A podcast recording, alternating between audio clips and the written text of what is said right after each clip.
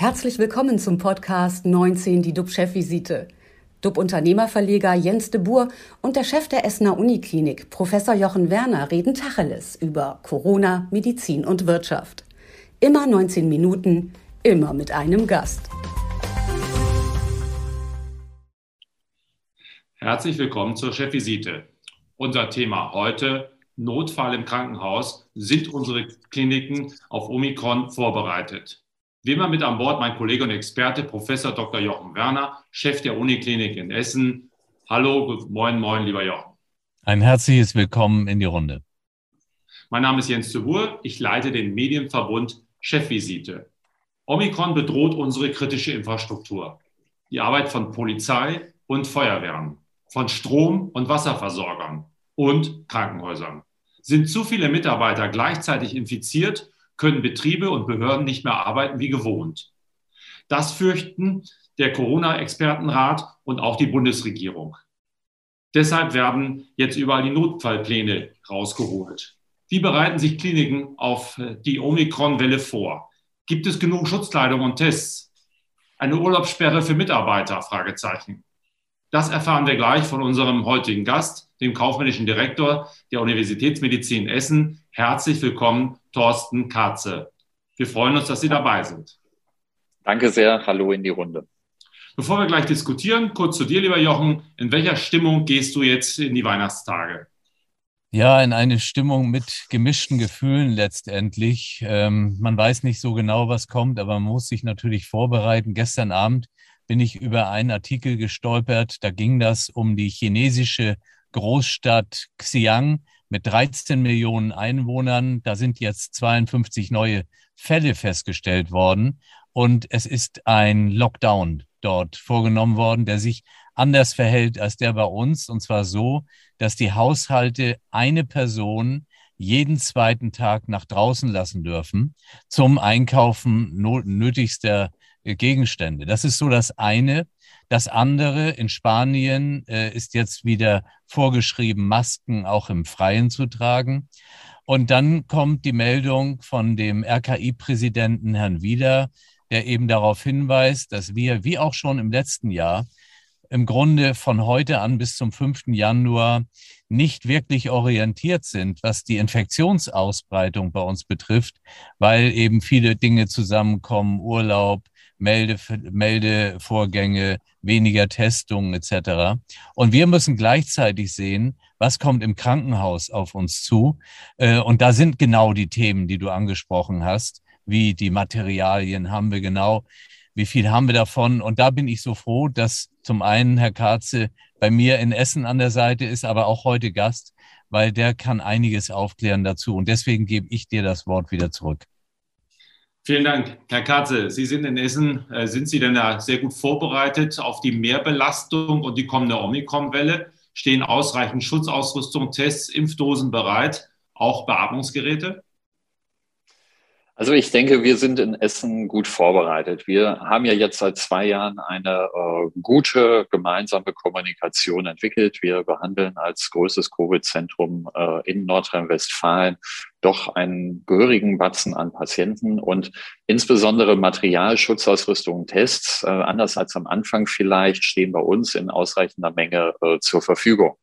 Antigen-Schnelltests wurden halt entsprechend halt des äh, Infektionsschutzgesetzes auch an die Mitarbeitenden zum Selbsttest äh, verteilt. Das ist nicht überall üblich gewesen, dass halt genügende Mengen halt auch von sofort zur Verfügung standen. Auch PCR-Testungen sind kein Thema, keine Engpässe erkennbar. Wir gucken sogar, dass wir gerade halt noch neue Kleinstpock äh, anti, äh, also PCR-Testungen versuchen halt zu holen und zu gucken, wie kann man damit halt vielleicht das Ganze halt auch noch besser entgegnen. Und ich glaube, diese Beschleunigung halt der Ergebnisse gerade bei PCR, das ist halt die nächste große Aufgabe, auch im Hinblick auf Omikron, woran wir halt arbeiten, dass wir da einfach schneller und besser werden. Nicht, dass wir da die Qualität halt unheimlich hoch haben, sondern halt auch, dass die Ergebnisse nicht erst nach fünf, sechs Tagen vorliegen, sondern dass man halt möglichst schon am gleichen Tag ein Ergebnis hat. Und das ist halt die Herausforderung, die wir halt noch bewältigen müssen. Wir wissen ja alle, Antigen-Schnelltests haben halt eine äh, gewisse Genauigkeit, aber nicht die hundertprozentige. PCR-Tests sind da deutlich besser, aber halt auch deutlich teurer. Beatmungsgeräte Naja, ich glaube, Beatmungsgeräte äh, stehen genug zur Verfügung. Das Thema, was wir haben, ist eher, äh, haben wir halt genügend Sauerstoffanschlüsse halt für die äh, Normalstationsbetten halt an allen Stellen. Ja, das haben wir. Und das ist auch an den anderen Krankenhäusern so, dass wir da davon ausgehen, dass das funktioniert und auch Sauerstoff genügend da ist. Das Wesentliche ist aber eher, wie sieht's aus bei den sogenannten ECMO-Geräten? Ich weiß nicht, ob Sie zu ECMO äh, schon mal etwas gehört haben. Wir kürzen das immer ab, aber die sogenannte extrakorporale Membranoxygenierung, äh, das ist ja letztendlich ein Verfahren, was dann äh, das Blut des Patienten extern mit Sauerstoff anreichert und wieder zuführt. Also sowas ähnliches wie eine Herz-Lungen-Maschine. Und da sind die Lieferzeiten im Moment äh, ein halbes Jahr. Das heißt, wenn man jetzt bestellt, dann kriegt man halt das erst im Sommer. Wir haben 14 Maschinen, allerdings auch für die Non-Covid-Patienten und äh, effektiv gesehen, die sind immer belegt, die sind immer im Einsatz. Eine Reservemaschine, weil es kann auch mal so ein Gerät kaputt gehen. Und da ist natürlich halt Bedarf da, aber der ist halt nicht lieferbar in, auf der gesamten Welt und äh, das ist halt eher Zufall, dort was zu bekommen. Haben Sie denn schon Zugriff? Heute kam die Meldung, dass das Pfizer-Medikament offensichtlich sehr, sehr gut wirkt, dass man dann weniger Menschen im äh, Krankenhaus behandeln muss. Ist dieses äh, Medikament schon da oder hofft man, dass es bald kommt? Weil das würde ja eine Entspannung bedeuten, oder? Das könnte sein, die Zulieferung der Medikamente, gerade genau wie halt die Impfmengen auch. Wir haben ja heute wahrscheinlich auch gelesen, dass Novavax jetzt äh, kurz vor der Zulassung steht, dass auch da in Verbindung wir damit rechnen, dass viele, die sich haben noch nicht impfen lassen, damit vielleicht überzeugt werden können, dann doch geimpft zu werden, weil sie halt auf den Totimpfstoff warten. Auch dieses läuft ja zentral über die Bundesregierung. Die hat ja gesagt, sie hätte vier Millionen Dosen in der ersten äh, Runde gekauft. Äh, es ist ja doch jetzt zum Glück so, dass wir eine Entspannung haben, dass wahrscheinlich doch genügend Impfstoff zur Verfügung steht und wir halt keine großen Lücken haben werden. Und ich denke, äh, dass halt da bei den Medikamentenverteilungen wir natürlich händeringend auf jedes neue Medikament äh, warten, dass wir es auch zugeteilt bekommen. Da ist halt eine äh, eher übergeordnete Zuteilung und zum Glück halt eben nicht, dass der schnellste am ehesten kommt, sondern dass es halt dorthin geht, wo wir es wirklich brauchen. Professor Streeck hat gestern in einem weiteren Interview gesagt, dass sich wahrscheinlich am Ende des Tages jeder von uns irgendwo irgendwann anstecken wird und einmal da durch muss. Ähm, was bedeutet das für die Krankenhäuser, mit dieser Vision ins nächste Jahr zu gehen? Ist das eine Entwarnung? Ist das eine Warnung? Wo stehen wir da? Also ich glaube, wie bei vielen Erkrankungen ist es ja so, also wir müssen es einmal durchlebt haben oder wir müssen einen guten Impfschutz dagegen dauerhaft aufbauen.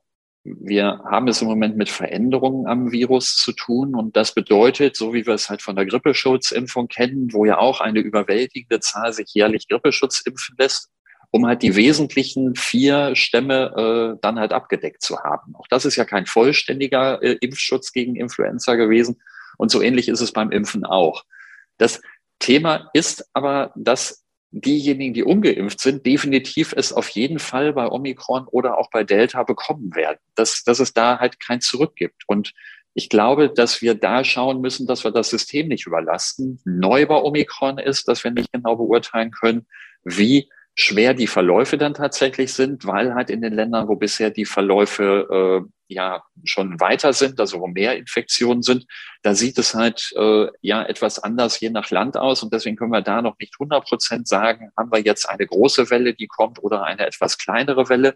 Die Welle der Infizierten wird hoch sein, aber wir können die Auswirkungen aufs Krankenhaus nicht hundertprozentig abschätzen. Wir mhm. gehen davon aus, dass wir viele Fälle ins Krankenhaus bekommen werden, dass wir aber die Intensivstationen wahrscheinlich gar nicht so im Mittelpunkt sehen, sondern dass im Mittelpunkt die Normalstationen stehen werden mit kurzen Aufenthalten auf den Normalstationen, ja, häufig auch unter Sauerstoff. Und darauf bereiten wir uns gerade vor, weil wir können das Personal wie andere Dinge heutzutage aus dem 3D-Drucker kommen. Das funktioniert bei Personal nicht.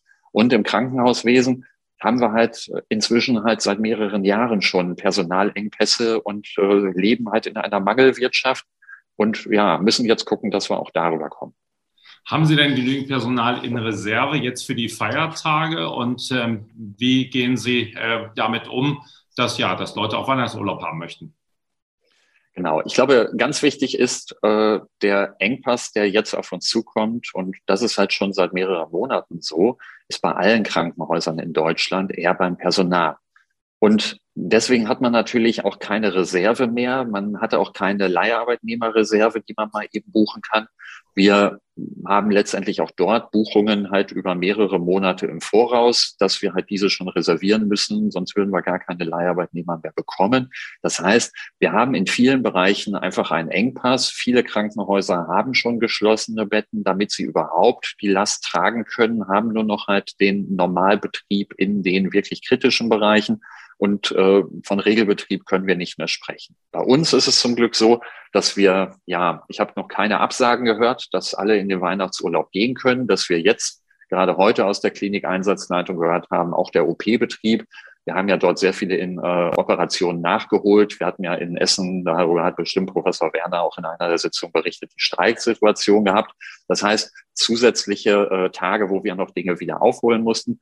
Wir denken und ermöglichen es den Mitarbeiterinnen und Mitarbeitern, deswegen jetzt Weihnachtsurlaub machen zu können, sich erholen zu können. Natürlich hoffen wir, dass sie sich auch an die Quarantänemaßnahmen halten. Also sprich, wenige Menschen treffen sich miteinander zu Weihnachten nur aus der Familie, möglichst nicht in unterschiedlichen Gruppen jeden Tag. Und dass diese dann gestärkt aus dem Weihnachtsurlaub zurückkommen und dann den Januar mit uns bestehen so wie wir aber, glaube ich, mit unseren Mitarbeitenden die gesamten letzten anderthalb Jahre, fast zwei Jahre äh, gut durchlebt haben und gut bestanden haben. Wie stark wird denn das Uniklinikum finanziell durch den Mehraufwand belastet? Haben Sie schon eine Abschätzung, was das alles kostet, was Sie vorhalten müssen, was Sie machen müssen? Ja, ich glaube, da haben wir eine echt total gute äh, Abschätzung drüber und äh, ohne jetzt auf die einzelne Zahl einzugehen, die Belastung ist einfach sehr hoch in jedem Krankenhaus, weil es kommen ja immer neue Gesetze und Verordnungen hinzu und diese neuen Gesetze und Verordnungen regeln dann wiederum ja, neue Themen. Wir haben Sicherheitsdienst aufstocken müssen. Wir haben Teststellen einrichten müssen. Wir müssen Testungen halt für Beschäftigte und Patienten letztendlich auch im Rahmen des Krankenhausaufenthaltes äh, finanzieren. Und wir wissen, dass das DRG-System immer zwei Jahre hinterherhinkt. Das heißt, all das, was äh, vor zwei Jahren war, kommt jetzt erst halt äh, ins DRG-System durch die Systematik hinein. Und wir müssen natürlich auch sagen, so eine Sachen wie jetzt äh, Infektionsschutzgesetz, eine sehr gute Maßnahme, dass wir zusätzliche Tests zur Verfügung stellen, aber diese sind ja nirgendwo eingepreist. Deswegen haben wir gefordert, also alle Krankenhäuser gemeinsam, dass die Bundesregierung uns bitte doch diese Kosten erstattet, die wir ja gerne halt äh, zunächst tragen. Aber Sie wissen, wenn man halt ungefähr drei Euro für einen verlässlichen Test zahlt, wenn man zwei davon den Mitarbeitenden zur Verfügung stellt und wenn man 10.000 Mitarbeiter hat, dann sind das Zusatzkosten, die plötzlich ohne Refinanzierung da sind, selbst bei uns von in der Woche 60.000 Euro. Und das in einem System, wo man ja ohnehin schon keine Überschüsse mehr erwirtschaften kann. Heißt, da ist natürlich eine hohe Zusatzbelastung. Und als letztes, wir haben natürlich auch klare Vorstellungen, was ein Corona-Fall, was ein Covid-positiver Mensch äh, ja auf Intensivstationen oder äh, in, auf Normalstationen halt äh, kostet, in Anführungszeichen. Aber jedes Menschenleben ist es wert. Können Sie mal eine Zahl nennen? Das ist, äh, wohin die Reise geht, dass man mal für 2021 oder 2022 sagt, wie viel Zusatzbelastung haben Sie? Pi mal Daumen. Wir haben bei, genau, Pi mal Daumen, wir haben bei uns ungefähr im Jahr anderthalbtausend Covid-Patienten, die wir behandeln und inklusive dieser anderen Nebenkosten wie zusätzliche Covid-Belastung, zusätzliche, also Sicherheitsdienst, zusätzliche Mitarbeitende, die eingestellt sind, haben wir ungefähr bei uns im Konzern 40 Millionen Euro Zusatzkosten.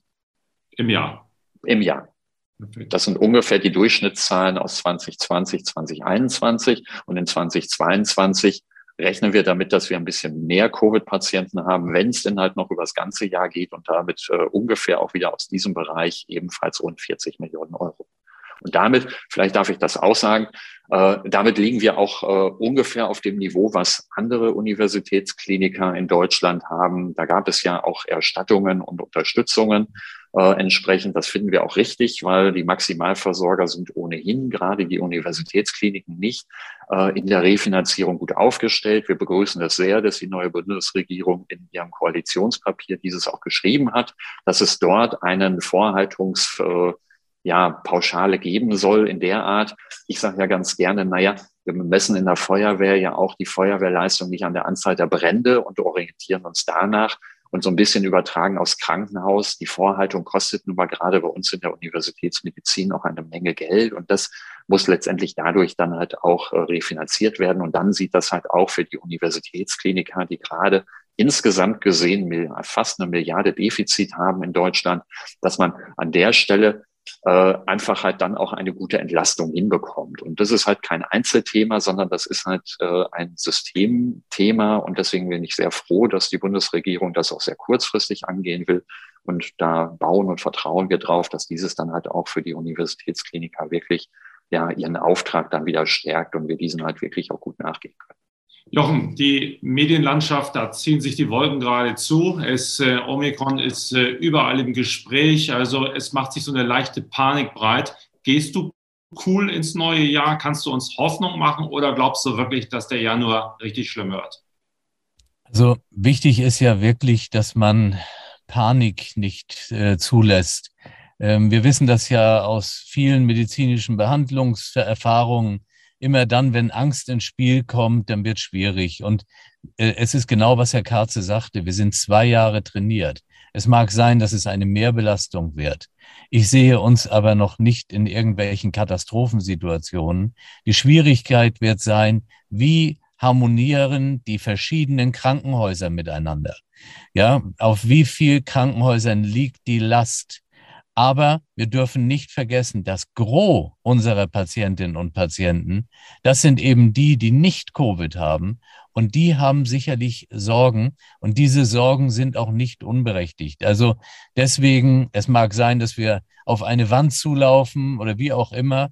Die Krankenhäuser sind professionell, aber wir dürfen nicht denken, es gibt ein paar, die das Problem beseitigen. Es werden alle Krankenhäuser, die irgendwie Akutversorgung haben, mit an den Tisch müssen.